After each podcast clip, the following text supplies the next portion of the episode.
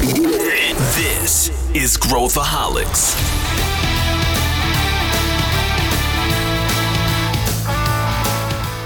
Olá, aqui é Pedro Van Gertner, eu sou o CEO da ACE e esse é Growthaholics, o podcast para quem adora inovação e empreendedorismo. Pois é, eu acho que você não aguenta mais falar desse assunto, mas mesmo assim nós vamos falar sobre o metaverso e trazer insights novos para você que é ouvinte do Growthaholics. A gente vai falar sobre o Facebook, agora Meta, a gente vai falar sobre as tecnologias que a gente vê como promissoras, adoção, o que, que é vapor, o que, que não é, centralização versus descentralização e muito mais. Vem com a gente. Gente, hoje o assunto aqui, se você não aguenta mais ouvir falar de metaverso, esse é o lugar para você que a gente vai estressar esse tema aqui. E eu tenho três debatedores, então hoje a gente está com a casa cheia aqui do podcast. Eu queria dar boas-vindas aqui para o Léo Cândido. Léo, muito bem-vindo. Conta rapidinho o que, que você faz.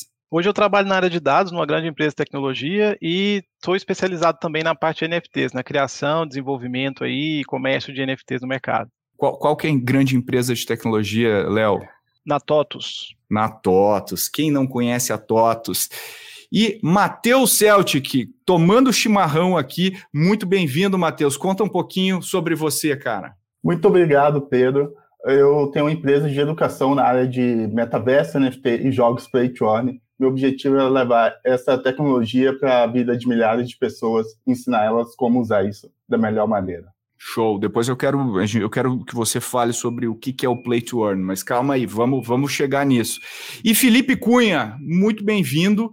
Conta aí pra gente, Felipe.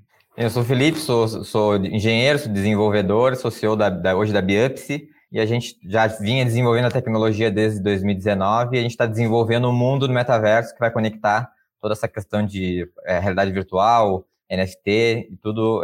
Vamos ser uma plataforma de, de metaverso. Show, show. E eu queria que a gente mergulhasse agora. Vamos falar, primeira coisa, né? A, todo mundo fala de metaverso hoje, a exaustão, né? Metaverso, a gente acabou jogando vários conceitos dentro de metaverso, vai desde AR, VR, passando por Web3, né? Blog, tudo virou meio que uma categoria. O Facebook aí, né? Meta, a empresa Meta, acabou empurrando né, muito desse conceito aí na, né, pra, no, no, mercado, e a gente tem aquele hype cycle lá do, do Gartner, né, todo mundo fala do negócio, depois o negócio não funciona, e depois ele acaba atingindo aí o uso uh, geral. E eu queria ouvir de vocês quais os pontos que são relevantes do metaverso, e o que que vocês acham que é meio vapor? O que que vocês acham que não faz sentido? Então, vocês que estão mergulhados nesse tema, o Léo que faz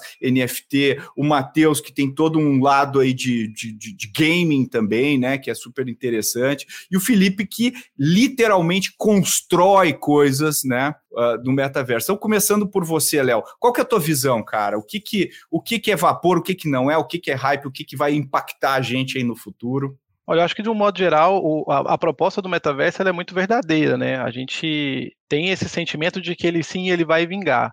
Acho que o, o grande ponto aqui é que gerou-se uma expectativa mais alta do que a gente tem disponível hoje para consumo de modo geral, digamos assim. Então, é, a gente tem, por exemplo, no ambiente de NFTs ainda uma coisa meio de especulação, né? As pessoas ainda não olham para o NFT como uma coisa realmente, por exemplo, importante ou que, que faça sentido, muitas pessoas ainda não vejam sentido, mas dentro do contexto metaverso, por exemplo, tudo vai ser um NFT. Então, esse, esses conceitos ainda eles não estão tão, tão difundidos assim, e o que a gente tem disponível na prática ainda não é o que foi vendido ali pelo, tanto pelo Zuckerberg quanto todo mundo está falando de metaverso. Então, acho que essa grande, é como diz aquela frase, né, diz que a expectativa é a mãe da decepção, né? Então, a gente hoje está nesse cenário, onde a gente é, foi vendido algo muito complexo, muito grande, e a gente ainda não tem na mão é, todo esse universo disponível. Legal. Matheus, qual que é a tua visão, cara? Eu acredito que a gente está em uma fase de transição. A gente está no momento que eu daria o nome de metaverso, que, na minha visão, é um momento na história que a gente está dando mais importância para as coisas do mundo virtual do que para o mundo físico. A gente passa mais tempo trabalhando no computador, no celular, do que conversando com pessoas em reuniões presenciais. uh, tanto no momento de trabalho quanto de lazer. Uh, a gente passa muito tempo no digital e esse é o início do metaverso, na minha opinião, começou bem lá atrás, quando a gente começou a dar mais valor para isso. E agora que a gente está no momento de transição onde que grandes empresas como a Meta uh, colocou um anúncio gigante, trocou o nome e falou que ela vai ser o metaverso. Basicamente isso ela falou. E ela criou uma expectativa que a gente já vai viver dentro de um uh, mundo virtual 3D imersivo amanhã. Só que isso não vai acontecer amanhã. A gente tem um processo e a gente está caminhando. Muita gente boa está construindo muita coisa em cima, está em caminho muitas experiências legais em, em ambientes virtuais. Porém, a gente não vai ver isso amanhã, e sim daqui a alguns anos. A tecnologia tem evoluído pra caramba. Se você pegar aí a evolução dos óculos VR, por exemplo, ao longo dos últimos anos, uh, tem evoluído muito. E eu acredito que ao longo dos 5, 10 anos a gente vai ver experiências imersivas, que é o que as pessoas acreditam ser o metaverso, uh, de uma maneira muito mais real. Legal. É, eu, eu, depois eu quero explorar como que, como que são essas experiências, né? Que eu acho que isso a gente pode falar um pouco.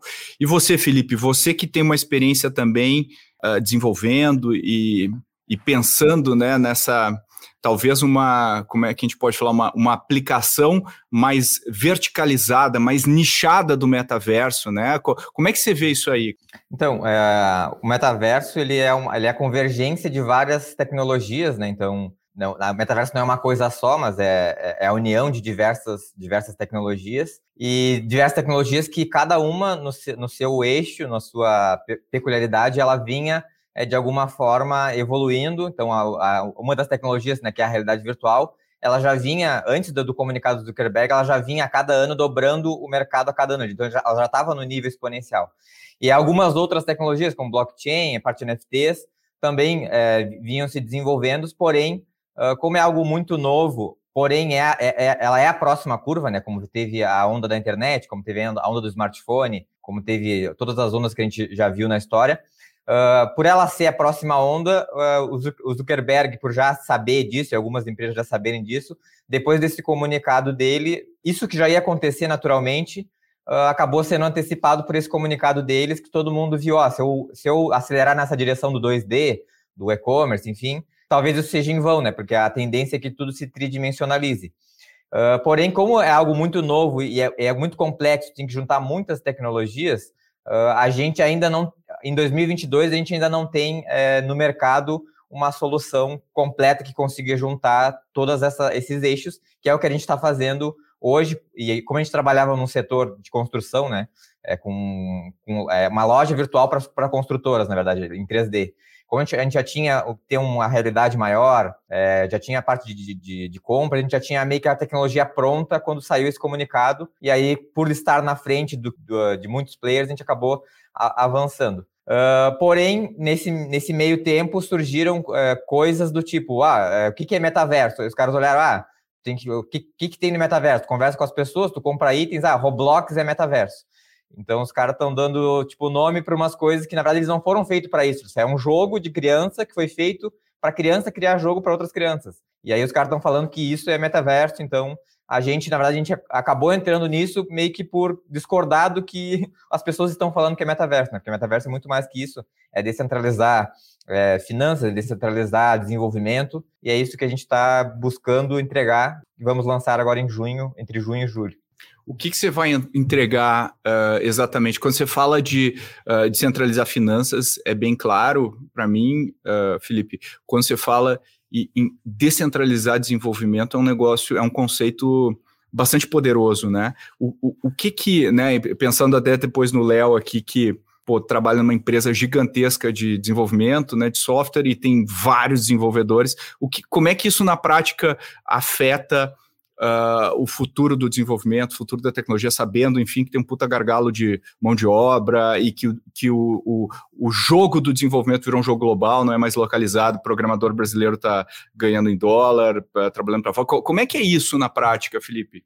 Legal. Então, é, todas as tecnologias que é, viraram disruptivas e, e, e cresceram muito, uh, elas tiveram que partir de um ponto de descentralizar as aplicações. No caso, é, quando veio a onda do smartphone, se juntou as duas maiores empresas do mundo, que era a Nokia, que era a maior empresa de celular, e a maior empresa de software, que era a Microsoft. Tinha tudo para dar certo, mas não deu certo por quê? Porque eles cobravam muito caro para os desenvolvedores criarem aplicativos, então não tinha aplicativo para eles. E a, o, a, o Android e a, e a Apple foram é, em outro caminho, né? Era muito barato para qualquer desenvolvedor fazer, tinha conteúdo. Então, é, hoje nenhuma empresa, nenhuma big tech tem recursos financeiros para construir o metaverso sozinho, nem Facebook, nem Google, ninguém tem, porque é algo que é muito, é muito grande.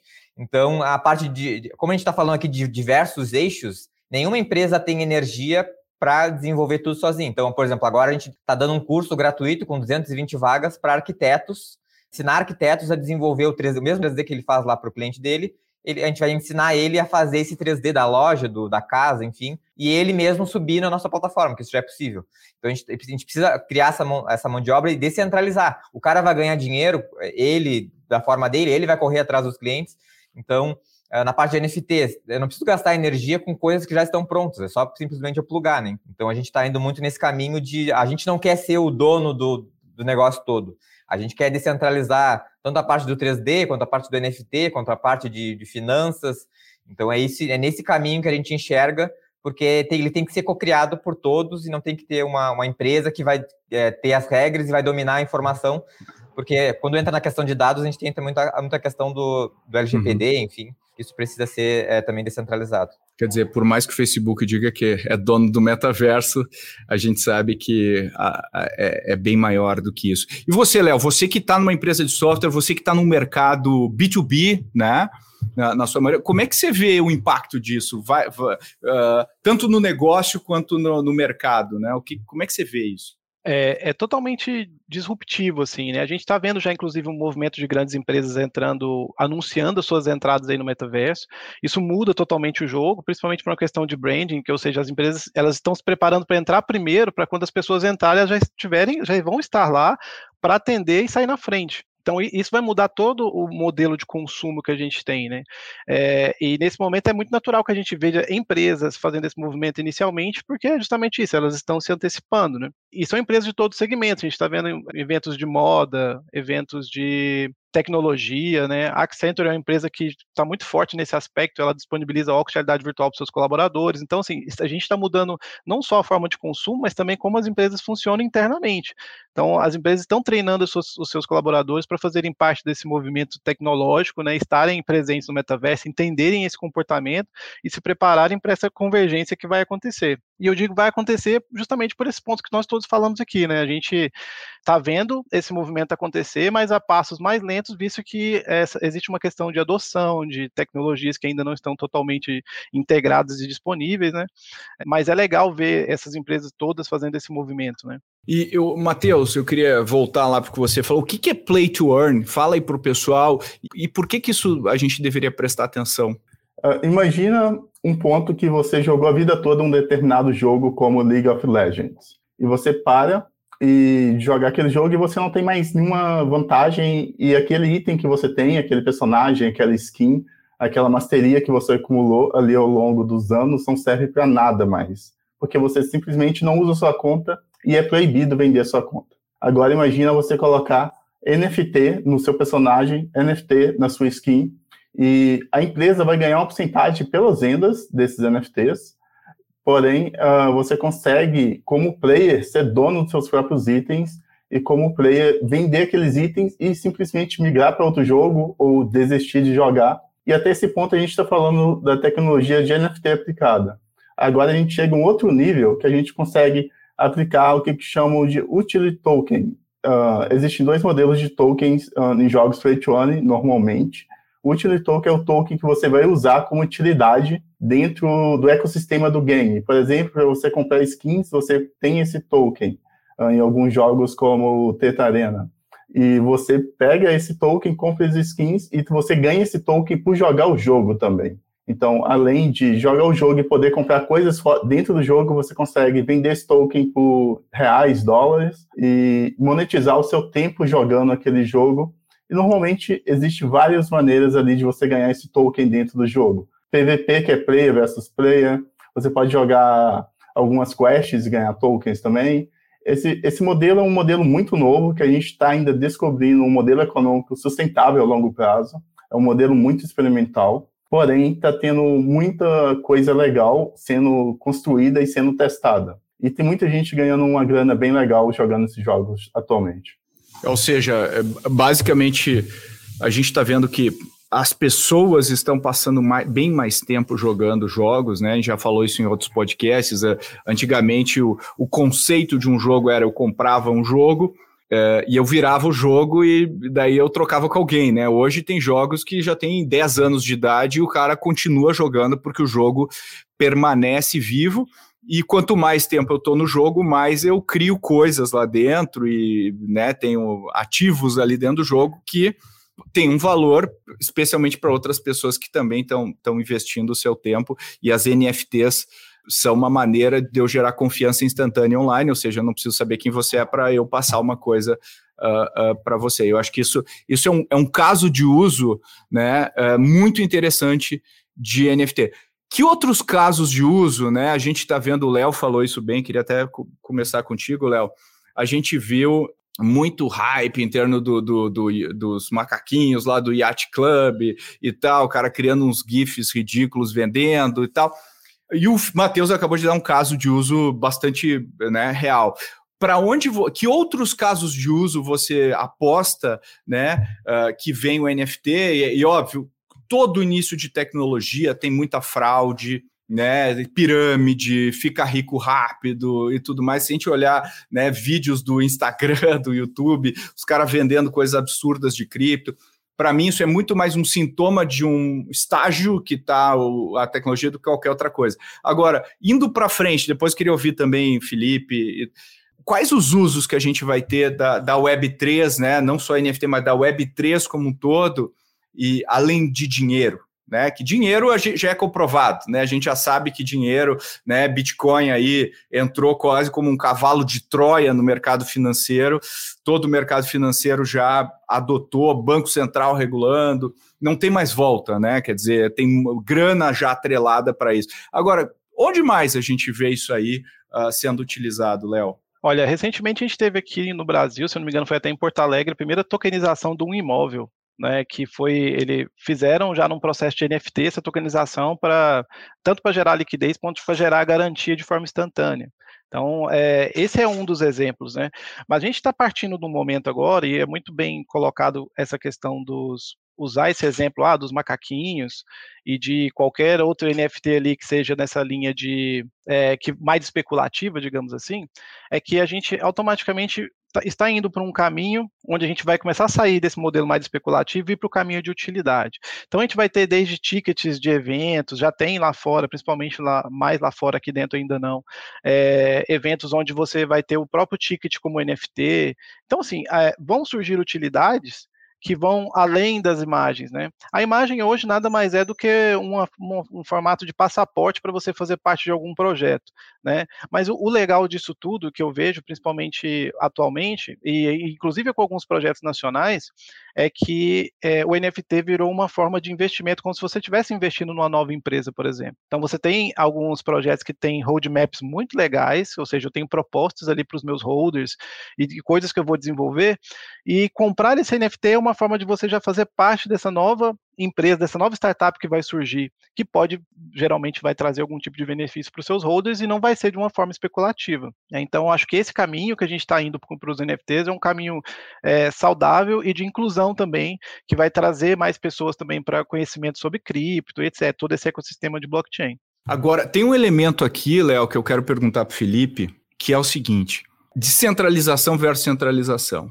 Porque uh, o que, que, acontece, né? Quando os, os, governos começam a regular a cripto, né, que é um negócio descentralizado, a gente volta para a centralização. E a centralização acaba, né, na hora do pepino, quem que multa, quem que, né, como é que a gente aplica a, a, a lei, né, como é que a gente protege os consumidores de... Como é que a gente equilibra a descentralização versus a segurança, né? Porque quando a gente está vendo um ambiente descentralizado e as pessoas são lá na, no início da curva de adoção, lá aquela os early adopters, eu meio que me regulo e tal. Quando a minha mãe entra nesse negócio. Minha mãe quer ter uns, um 0800 lá, um saque para ligar se dá pepino. Como lidar com a centralização versus a ampla adoção disso e lidar com fraude e tudo mais? Como é que você vê isso, Felipe? Que é um paradoxo, né? Sim, é, eu vou dar um pouco da minha, da minha opinião, tá? É, uh, na verdade, assim, ó, o, o governo federal, eles que, uh, mais cedo ou mais tarde, eles vão regulamentar. Inclusive, a gente já foi, a gente já está em conversa com o governo federal, é, ainda em algumas conversas confidenciais, assim, né? É, mas tem várias coisas que eles querem regular no sentido de que, por exemplo, patrimônio histórico. Eu não posso chegar e criar um, o, o NFT da, sei lá, do, da estátua barroca de não sei da onde, que é, é, patrimônio da prefeitura, e aí eu crio o NFT desse, desse patrimônio, que deveria ser uma coisa única, não, NFT deveria ser uma coisa única, e aí eu vendo isso com fins lucrativos, e a prefeitura, que é a dona da, do patrimônio, ela acaba não, não ganhando nada por isso. Então, eles, têm, eles estão bastante preocupados em relação a, a, ao charlatanismo, né, das pessoas que ficarem criando NFTs e sair vendendo por aí, e, e utilizando a imagem de outras pessoas, né, de, de é, que são propriedade de outras pessoas. Então, isso é uma coisa que eles querem é, regulamentar. Uh, e eu, eu, na minha opinião, eu acredito que é uma tecnologia que ela, ela é uma tecnologia cara de se desenvolver, que com a união né, de, de, de todos, né, é, ela consegue ser desenvolvida. Porém, a gente está indo num caminho, num caminho de, na minha visão, tá, de um colapso é, do sistema. Porque uma vez que o, a, o dinheiro está descentralizado, é, é Bitcoin, tu não tem como cobrar imposto. E se a gente não tem como cobrar imposto, é, não tem educação, não tem escola, não tem estrada, não tem, não tem nada como isso. Mas se o governo participar dessa, dessa parceria, de uma parceria público-privada, onde ele vai financiar o desenvolvimento da cidade, vai, vai financiar o desenvolvimento do 3D da estátua, uh, e ele ganhar uma porcentagem, ele ser proprietário do NFT daquele, daquele item, ele tem como manter uh, a sua arrecadação. Ele não vai ser dono do, do, da plataforma, mas ele tem, de alguma forma, é, como seguir rentabilizando, só que de outra forma, né? Então, é, na minha opinião, eu acho que tem que ter um pouco de, um pouco de, de regra no, é, no negócio, porque quando a gente larga é, isso é, somente para as pessoas né, dizerem como é que vai ser, acaba acontecendo às vezes coisas que não são tão legais, é, pela maturidade da população, né, muitas pessoas ainda não, não têm uma, uma, uma maturidade. Então, é, essa é um pouco da minha opinião. E aí, só é, complementando a questão da, da, utilidade dos NFTs, né? Quando a gente coloca o, a, o item tridimensional, o NFT ele começa a fazer mais sentido, né? Então, por exemplo, no nosso caso, é, quando a pessoa entrar numa cidade específica, né, numa cidade virtual específica, ela vai entrar por, por exemplo. Então, todas as empresas que tiverem ao redor dessa praça, elas vão ter é, mais contato visual. Então, seria equivalente às primeiras páginas do Google. Né? Então, obviamente, esses espaços eles, eles valem mais e que a pessoa que adquiriu esse espaço, uh, ela pode transferir para outra pessoa sem precisar de um intermediador, como a gente acontece hoje no mundo real. Se tu comprar um terreno, precisa ter um tabelião que assine que tu está transferindo para outra pessoa. Isso gera custos, gera burocracia, demora 30 dias para tu conseguir transferir para alguém. Então, na, no tridimensional, isso começa a ganhar sentido como, como itens, né, também, né, que tu consegue ter, usar esses itens lá dentro, então o NFT uh, ah, ajuda nesse, nesse quesito de, de tu transferir uh, itens digitais e também para artistas ganharem dinheiro uh, com os itens que eles estão criando.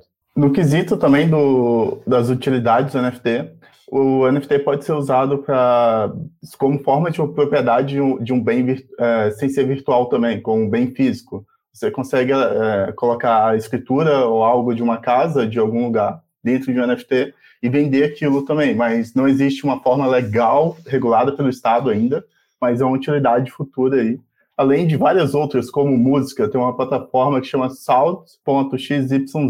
E é muito legal a estrutura deles, porque você consegue ser uma das primeiras pessoas a ouvir uma música e decidir que você quer comprar e fazer parte daquela música ou não e você consegue comprar atualmente por cerca de 0.1 Ethereum no início as músicas, e hoje existem músicas ali sendo negociadas a mais de um Ethereum.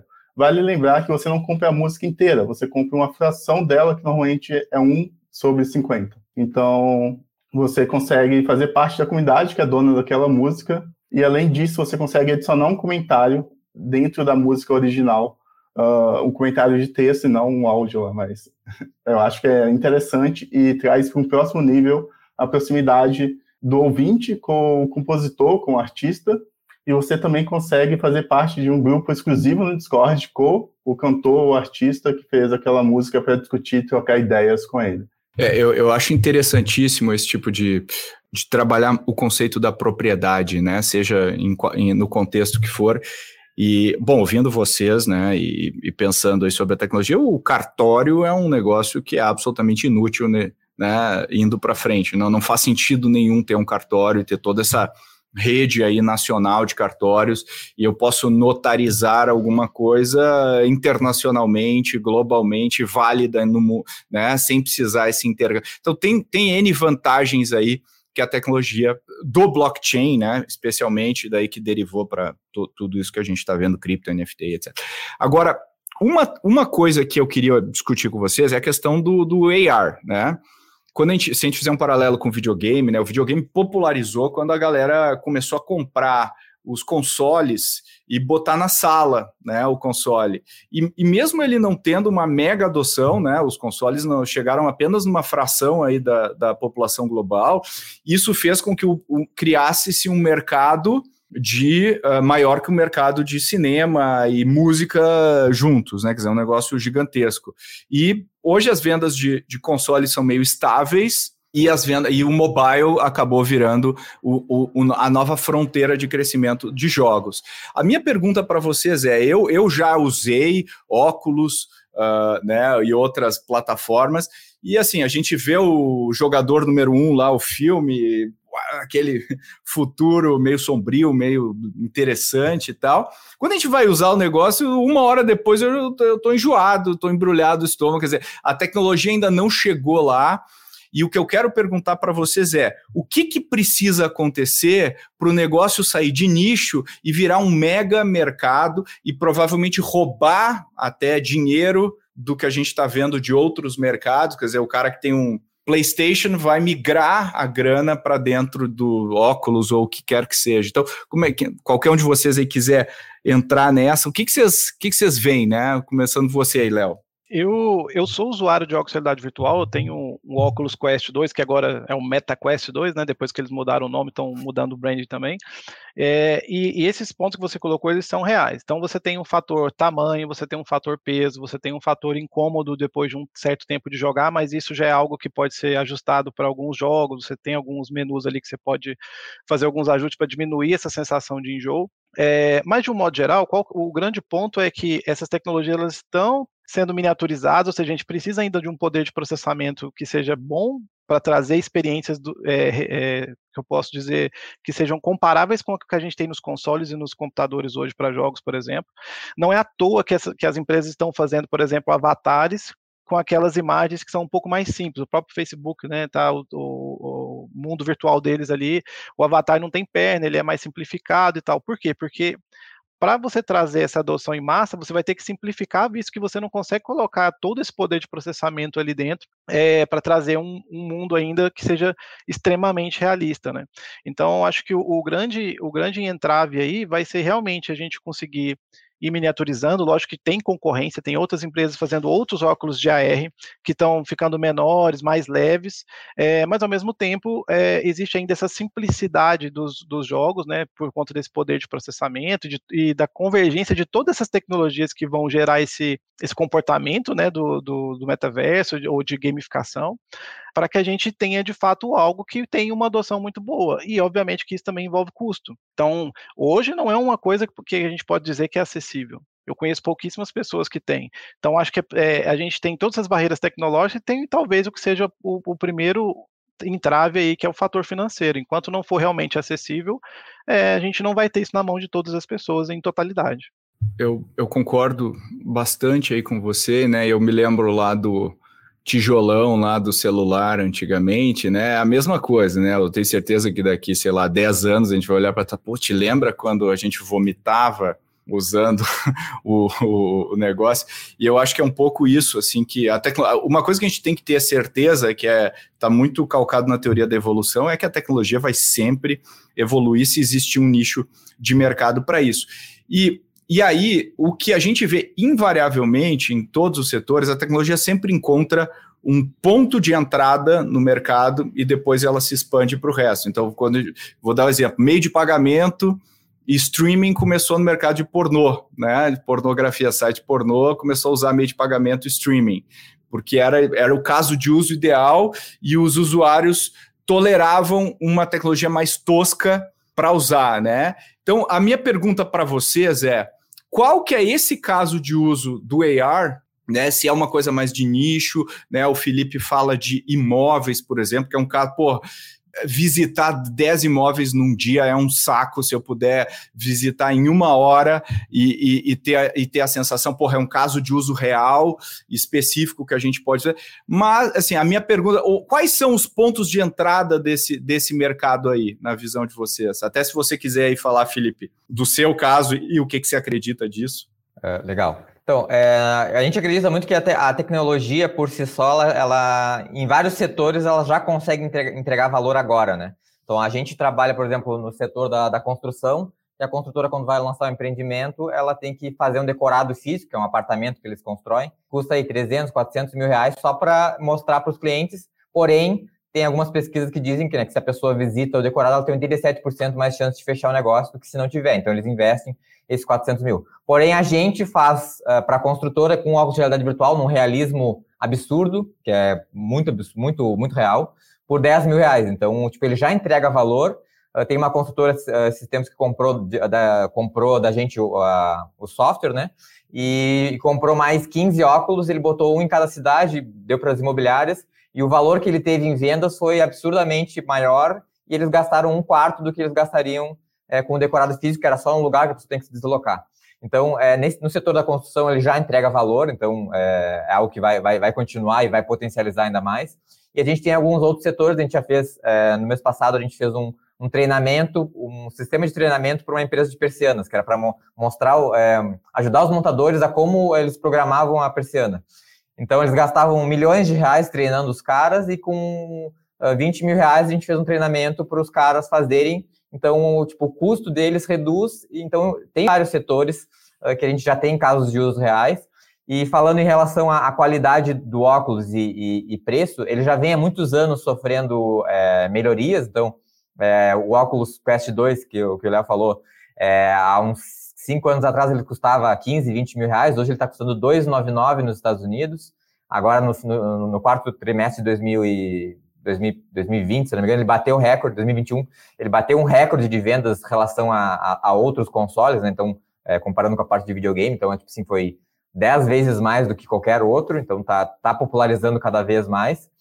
E hoje o celular, os celulares, eles já não tem mais muito que evoluir, né? Então, hoje melhora a câmera, a memória e tal, então não tem mais muito que evoluir. Então, as pessoas vão pensar, ah, será que eu vou pagar 8 mil reais no iPhone, ou sei lá, 2 mil reais num, num celular que vai ser a mesma coisa do que o meu antigo, porque não tem mais muito que mudar, ou eu vou comprar um óculos de realidade virtual que custa 2.600, que está custando no Brasil hoje.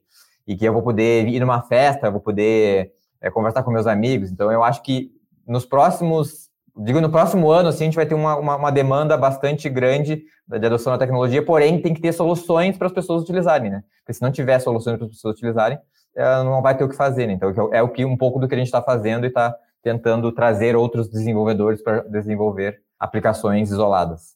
Eu acho que na indústria do turismo também é uma coisa muito interessante, porque a pessoa vai na agência de turismo, pesquisa online ali uh, para onde vai viajar e não tem uma noção real de como é a experiência de estar no lugar. Eu acho que existe algumas experiências no VR, como tem uma experiência que chama que é em Viena, que é muito bom, assim, eu já usei várias vezes e dá uma sensação que você está no local, que você conhece o local, então você consegue escolher para onde você vai viajar com uma maneira mais precisa, assim. Pensando né, nisso que você está falando, Matheus, uh, a gente não falou aqui, mas pensando assim no mainstream de, de gaming, vocês acham que games, quando, sei lá, um Fortnite da vida acertar a tecnologia, isso aí não vira mainstream? Como é que você vê isso, Matheus e Léo? Já tem alguns games uh, bem legais eu, inclusive, estou testando bastante essa parte, jogando bastante games nos últimos duas semanas, que eu resolvi mesmo dar uma imersão maior em game no VR, porque é muito. É o início do game do computador ali. É uma coisa que é muito. Não é tão real quanto jogar no videogame, no PS4. Você tem uma sensação que falta coisas para serem desenvolvidas para aumentar a experiência ainda no game, na minha opinião. Porém, é, tem sensações únicas. Você sente voando, você sente sensações que você não sentiria jogando o jogo no videogame. Eu acho que é muito legal essa parte de brincar com o seu cérebro e fazer ele sentir coisas que você realmente não sentiria jogando um videogame pelo nível de imersão no local, pelo nível de imersão que a experiência 3D traz para você. Eu acho que essa, esse é o ponto principal. Eu acho que falta, igual o amigo falou, Léo, falta tecnologia para fazer esses gráficos melhores uh, e falta também uh, a mainstream dos óculos, que no Brasil é muito cara, 3 mil reais, mas lá fora não é tão caro, 300 dólares nos Estados Unidos. E já está ficando bem popular, eu participo de vários grupos no Facebook, em outros lugares, que o pessoal fica postando vídeo, postando coisas que eles fizeram, e a adoção tem aumentado muito, principalmente depois de dezembro, quando o Facebook anunciou que ele iria se tornar o meta. É, eu, eu vejo que a indústria do entretenimento ela vai ser a porta de entrada mesmo no metaverso. É, não, não só games como um todo, mas o é, entretenimento de um modo geral, acho que vai ser a porta, de fato, a porta de entrada, né? A gente espera que, que, que, os, que o mundo game seja o primeiro e de fato é onde ele gera mais empolgação, porque são pessoas que já estão dentro desse universo com mais frequência e que estão vendo um mundo se expandindo ali em possibilidades, né? Falando ali até de, de, de, sensações, né, que a gente tem jogando e tudo mais, e coisas que a gente não, não tem e vai passar a ter. Hoje você já tem, por exemplo, coletes de feedback tátil. Se você leva um tiro no jogo, você vai sentir o impacto, né, que é muito próximo ali da luva que o Zuc está desenvolvendo lá para o meta. Mas já existe um colete, tem uma esteira onde você pode correr, você não precisa ficar parado, né? Lógico, também são, mais uma vez, são tecnologias que não são tão acessíveis, que precisam ser importadas muitas vezes, mas esse, esses são ao meu ver, os segmentos que vão, de fato, colocar as pessoas dentro do metaverso no primeiro momento, né? Que esse, esse público gamer e o público de eventos. Então, a gente já viu que já tiveram vários shows aí no, no metaverso, né? É, Justin Bieber, Snoop Dogg, então tem vários artistas já fazendo. E eu acredito de verdade que esse é o movimento que vai chamar as pessoas num, num primeiro momento para é, fazer parte disso, por mais que a gente não tenha uma experiência completa, né? É, nesse aspecto. Até porque acho que o, um grande outro ponto aí também que vai pegar em breve breve é o fato da gente do metaverso não ser um só. Por mais que o meta se coloque ali como sendo o cabeça de tudo, a gente não tem interoperabilidade entre eles. Então, por exemplo, o meu avatar do metaverso do Facebook não vai conversar com o do Decentraland. Eu preciso comprar outro para estar tá ali dentro. Isso não vai, é outra coisa que vai virar um entrave. Então, assim, por mais que esse caminho de, de, de, games e de entretenimento ele seja o caminho, ainda tem um certo chão para ser percorrido para que isso de fato seja acessível em todos os aspectos. Esse ponto que você falou, Léo, é bem interessante, porque tem muitas empresas hoje buscando essa interoperabilidade entre os metaversos. No caso, a Infinity é uma que é uma empresa, uma sidechain da Polkadot, que é um ecossistema bem grande, e existe muitas outras também, como a Atom, muitos projetos muito legais, com boa estrutura, bilhões de dólares de valuation, se não mais. E estão em busca disso, porque todo mundo sabe que é a chave que vai se tornar o mainstream quando todo mundo conseguir se conectar e falar entre todas as plataformas. E esse é um ponto muito importante que você levantou. E vale a pena também falar que, na minha visão, pelo menos, o metaverso é uma coisa que é um universo além do nosso. E tudo isso que está sendo desenvolvido, como a Meta, o Decentraland, da Sandbox e vários outros projetos que falam que é um metaverso, para mim, são um mundo dentro desse universo além, que é o metaverso, na minha opinião. Só complementando também, a, é, a palavra metaverso ela pode ser comparada com a palavra internet, né? Então, é, não posso dizer que eu estou criando um metaverso, seria a mesma coisa dizer que eu estou criando uma internet. Então, é, se o Facebook criar o mundo dele, eles vão controlar o mundo deles, e se a gente criar o nosso mundo, a gente vai controlar o nosso mundo. Uh, em relação à interoperabilidade, por exemplo, na nossa plataforma, o, o Facebook, eles, eles têm um SDK né, de avatar, que é um, um kit de desenvolvimento. Por exemplo, na nossa plataforma, a gente está ligando o avatar deles. Então, se a pessoa tiver na, no, nos mundos deles, elas vai, quando elas entrarem no nosso, elas vão entrar com o mesmo avatar. E também a gente está uh, com o avatar do Red Player Me, que é uma empresa que é especializada em avatar. E uma vez que tu cria, eles estão em 1.500 plataformas já, inclusive na nossa. Então, se tu criar o avatar na nossa, tiver um item, um tênis, enfim, tu consegue levar isso para outras plataformas. Então, a parte de avatar uh, já está sendo é, interoperável e também a parte de NFTs na nossa plataforma a gente está conseguindo, é, se for um, um, um, NFT em 3D, a gente consegue é, puxar esse 3D. Obviamente, cada plataforma vai ter que ter essa mesma entrada, mas se tu comprar uma cadeira no nosso nossa plataforma, tu consegue levar essa cadeira é, para outro é, também tranquilamente. E eu acho que é, é essa questão da interoperabilidade, eu acho que a gente está caminhando, a gente está próximo disso acontecer. Assim, eu já vejo em diversos é, pontos isso acontecendo já agora no início, assim. Então, essa é a minha, a minha visão. Ó, oh, oh, que interessante. Então, pegando tudo que vocês disseram aqui, a gente está falando de a tecnologia tem que ser mais acessível, né? Isso, isso vai acontecer, né? Uma, é inevitável, é uma tendência, é, é, tudo que a tecnologia é assim.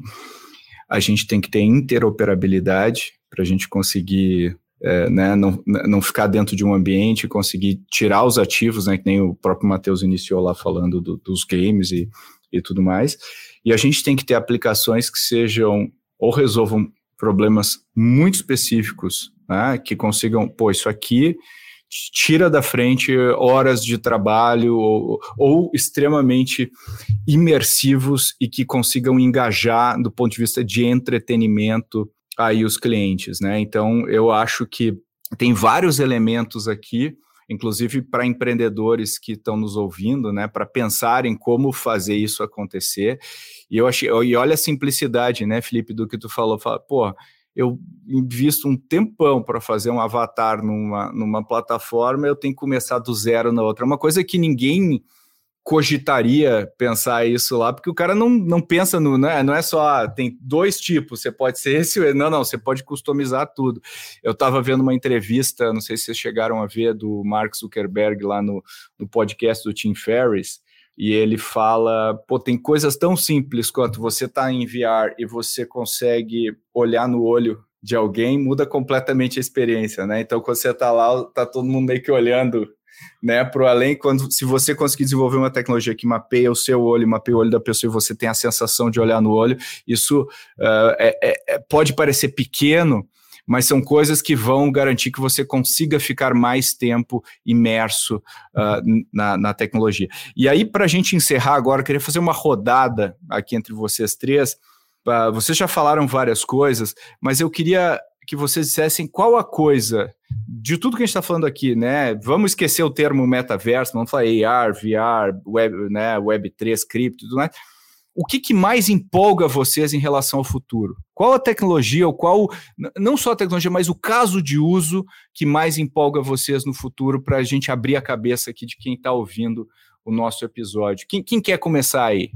Eu posso começar. Vai lá, Felipe. Então, é, o, que, o que me empolga bastante, assim, é, só é, complementando ali, Pedro, é, a questão do, do olho e tal, já, já tem um óculos de realidade virtual e uma empresa que faz, que é a Toby, inclusive a gente tem aplicações para eles, que eles têm o eye tracking, então tu consegue, a gente tem inclusive uma aplicação para tela que ele pega a tua, a tua visão e tu não precisa tocar no mouse para tu clicar nas coisas, só com o teu olho ele vai indo. E isso já está implementado no óculos de realidade virtual que eles estão comercializando, e depois isso vai virar normal, né? Então ele consegue rastrear a tua, a tua visão. Uh, o, que eu, o que eu acho legal de tudo que a gente falou aqui, o pessoal falou ali das esteiras, de, das luvas sensitivas, tem uma coisa que está vindo aí é, já, já em teste, que é a parte da, da, da parte neural, né? De, de, tu conseguir fazer ações só com é, impulsos nervosos. Então, eu, eu acredito que em pouco tempo essas esteiras talvez peguem, mas eu acredito que talvez em pouco tempo isso não seja mais necessário, porque com é, sensores a gente vai conseguir é, caminhar, se mover uh, lá dentro. Uh, a gente vai estar parado, mas vai estar se movendo com impulsos é, nervosos. E lá dentro a gente vai caminhar, vai correr, vai pular, vai sentir outras sensações só com a parte neural. Eu, isso, isso eu acho bastante legal. Uh, já tem algumas empresas, inclusive no Brasil, já indo nessa, nessa direção. E eu acho que isso, isso vai mudar bastante nossa, a nossa, nosso modo de consumo, de viver.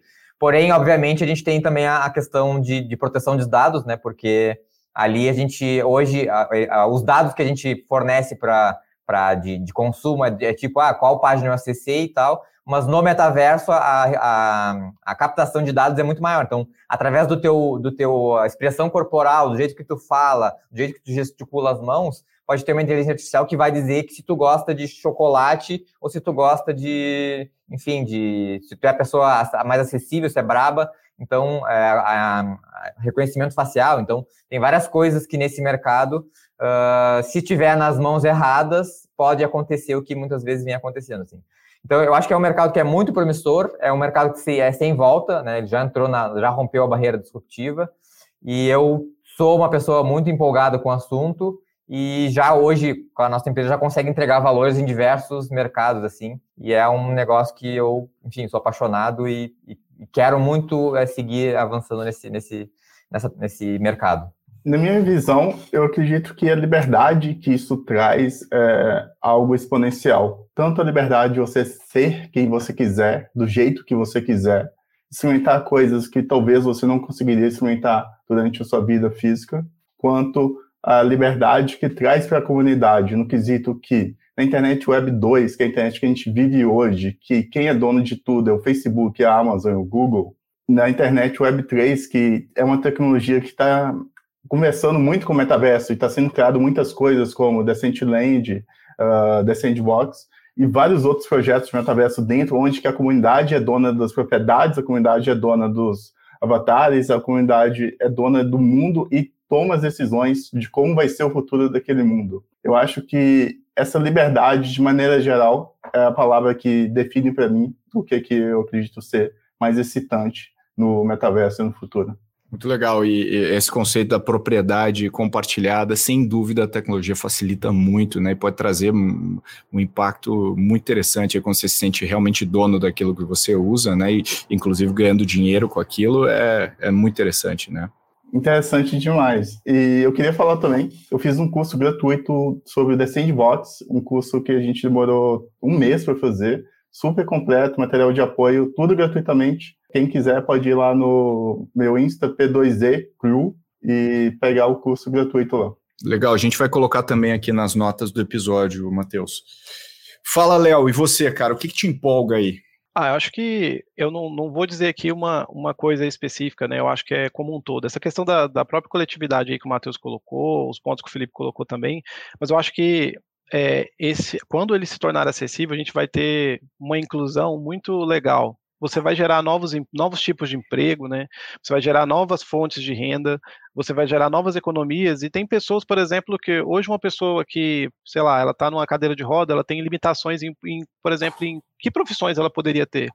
Com óculos de VR na casa dela, ela pode ter N profissões dentro do metaverso né, assim, que ela não teria no mundo físico. Então você vai abrir um mundo de, de oportunidades, né, além de, de, tudo que a gente já comentou aqui, você tem economias sendo formadas, uma, uma, certa coletividade no sentido de tomada de decisão, de propriedade, mas ao mesmo tempo você também vai ter um, um, novas atividades, novas coisas acontecendo que vão colocar pessoas que aqui no mundo real elas não poderiam fazer, e lá dentro elas vão conseguir participar ativamente da, da sociedade. Então, acho que dentro do, do âmbito social isso vai ter um impacto muito grande. E lógico, é, do ponto de vista corporativo também, também, porque as empresas, uma vez que a gente quis ficar mais popular, é, acredito que esse modelo de, de, trabalhar com, com VR ou AR que seja, vai trazer uma imersão e, e esse home office que a gente tem hoje, ele vai partir para outro nível. A interação é como a gente falou, a questão do olho no olho ela muda, e por mais que seja um avatar ali, você conseguir captar uma expressão, você ter a sensação de estar participando de algo, algo presencialmente, isso muda a dinâmica e traz produtividade também. Então, acho que é, são muitos ganhos que a gente vai ter nesse, nesse aspecto aí, com a introdução de, de metaverso, realidade virtual e todas essas tecnologias que compõem todo esse ecossistema aí. Animal, Léo. E eu, eu acho que esse episódio deu muita coisa para o pessoal pensar, para o pessoal se inspirar. E eu queria agora agradecer a vocês, vou, vou agradecer a cada um. E eu queria pedir para vocês também compartilharem o contato de vocês para quem quiser saber mais sobre o que vocês estão fazendo, pedir para o Matheus compartilhar aqui o Insta dele de novo. Começar aí por você, Felipe. Muito obrigado aí por ter participado. E se você puder compartilhar seu contato aí com o pessoal. Obrigado pelo convite. Então, é, quem quiser acompanhar um pouco do que a gente está fazendo, a startup é a, é a Biups, escreve Biups, então B-E-U-P-S-E.com. Então, lá no nosso site ainda está, é, a gente, como a gente está pivotando um pouco de área, que a gente só atendia mais o setor da construção. No nosso site ainda tem, ainda tem uh, só coisas mais voltadas para o lado da construção. Mas a gente, com esse mundo que a gente está criando, que a gente até colocou o nome de Byteland, seria uma, uma, uma, uma outro produto né, da, da empresa. É, também tem algum, alguns conteúdos no Instagram e tal. Então, quem quiser saber mais, é, pode é, entrar lá no nosso Instagram, é, é Instagram barra biups.com, biups.com. E a gente está, inclusive, dando um curso também para arquitetos, 220 vagas para arquitetos, gratuitamente, para ensinar a arquitetura do metaverso, é o, nome, é o nome do curso. Quem tiver interesse em se inscrever, tem as, tá, as informações tá no Insta lá. A gente também vai colocar aqui nos comentários. Léo, muito obrigado aí pela sua participação. Deixa o seu contato aí para a galera. Eu que agradeço a oportunidade aqui desse bate-papo muito rico, né? Acho que é um tema que a gente ainda vai falar por muito tempo. As pessoas que quiserem saber um pouquinho mais do meu trabalho também em relação a NFT, eu também sou artista NFT, não só conceitualmente, né, no, do ponto de vista técnico, mas eu também sou artista NFT. Tenho meu Instagram, que é leocândido.nft, e esse nome não é por acaso, eu tenho o domínio leocândido.nft, que ele é um domínio NFT, inclusive né? Eu tenho a propriedade desse domínio, que, o que é muito legal. E as pessoas podem me encontrar também lá no LinkedIn, é, Leonardo Cândido Siqueira ali no LinkedIn, é, que tem informações ali da minha carreira, enfim, todo o meu histórico, quem quiser conhecer um pouquinho mais. Excelente. E, Matheus, muito obrigado aí pela sua participação, deixar o seu contato aí para o pessoal e, e a gente também vai colocar nas notas aí. Muito obrigado, Pedro. Um prazer falar com todos vocês. Eu gosto muito de conversar e ter bate-papos assim, que é enriquecedor para todo mundo. Eu tenho uma empresa de educação que chama Pay Crew. Nosso foco é levar para as massas a educação sobre NFT, metaverso e jogos Play to Se vocês tiverem interesse, a gente tem vários artigos super completos explicando o que é cada coisa sobre metaverso, o que é cada coisa sobre NFT, no nosso site, patreoncrew.com. E, e, se você quiser entrar em contato comigo no LinkedIn, procura por Matheus Celtic. Muito obrigado aí. Muito obrigado a vocês três e espero que vocês tenham gostado, ouvintes. Até a próxima. Se você quiser saber mais sobre o que esse ano promete, acompanhe nosso quadro de Tendências 2022. No episódio 6 da série, a gente aborda diversos assuntos sobre o que a área de negócios promete para esse ano. Outro episódio é o 109, onde a gente fala sobre NFT, que está muito interessante também. E como sempre, eu peço que você, ouvinte, mande para a gente a sua opinião, sugestões, o que você quiser falar com a gente. Tá solitário, quer um, um ombro amigo para falar, manda um e-mail para podcast@goace.vc e a gente promete que lê e responde todas as mensagens. E como sempre, eu peço a sua colaboração em dois pontos. Primeiro, vai lá, é bem rapidinho. Começa a seguir o Growthaholics na plataforma que você assina, porque você vai receber um alerta a cada episódio fresquinho que a gente vai lançar. E olha, tem muita coisa boa vindo por aí. Então vai lá e assina o nosso Growthaholics e também compartilha esse episódio, compartilha os posts favoritos da gente é quando você compartilha, marca a gente e coloca os seus aprendizados. Esse é maravilhoso porque também inspira mais pessoas. A Narra agradece aqui como produtora do nosso podcast. Valeu e até o próximo episódio.